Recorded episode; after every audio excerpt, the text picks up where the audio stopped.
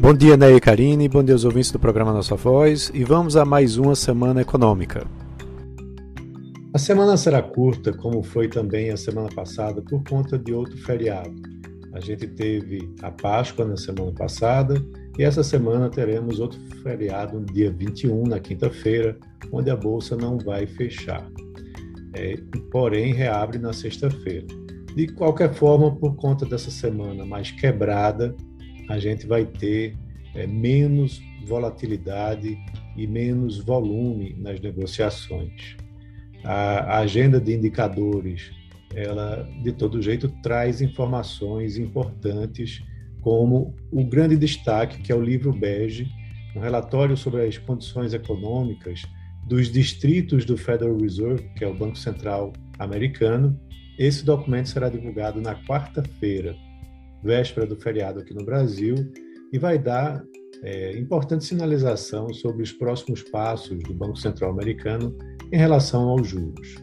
A semana passada foi marcada por é, índices de preços que foram divulgados lá nos Estados Unidos, que trouxeram é, a informação de mais impressão, de mais pressão é, inflacionária. E nos próximos dias, outros países também vão divulgar os seus dados de inflação.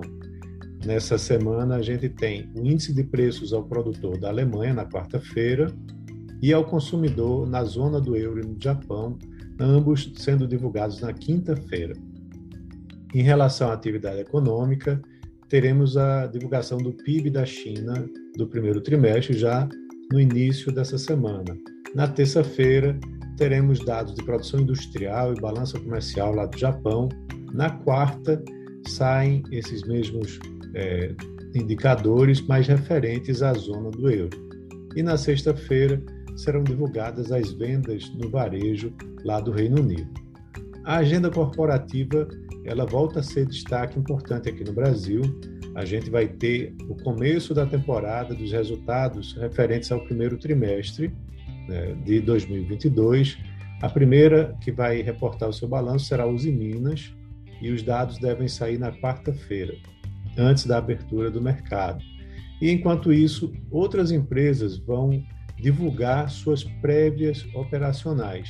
Importante dado né, da Vale, que será divulgado com relação à produção de minério de ferro, pelotas e níquel, né, que serão divulgados na terça-feira. Nesse mesmo dia, teremos também as prévias de açaí e GPA. E será realizada a Assembleia Geral da Braskem para deliberar sobre a formação do seu conselho. Nos Estados Unidos, a temporada de balanços entra na sua segunda semana, com dados importantes logo na segunda do Bank of America. E os dados mais aguardados são os da Netflix, que vão divulgar é, os seus, o seu balanço na terça-feira, e o da Tesla, que, vão, que também vai divulgar seus dados na quarta-feira.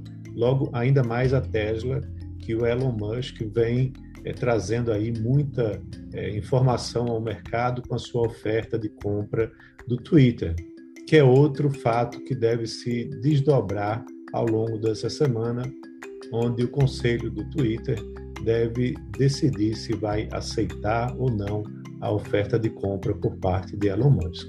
Então é isso. Uma ótima, uma ótima semana a todos e um grande abraço.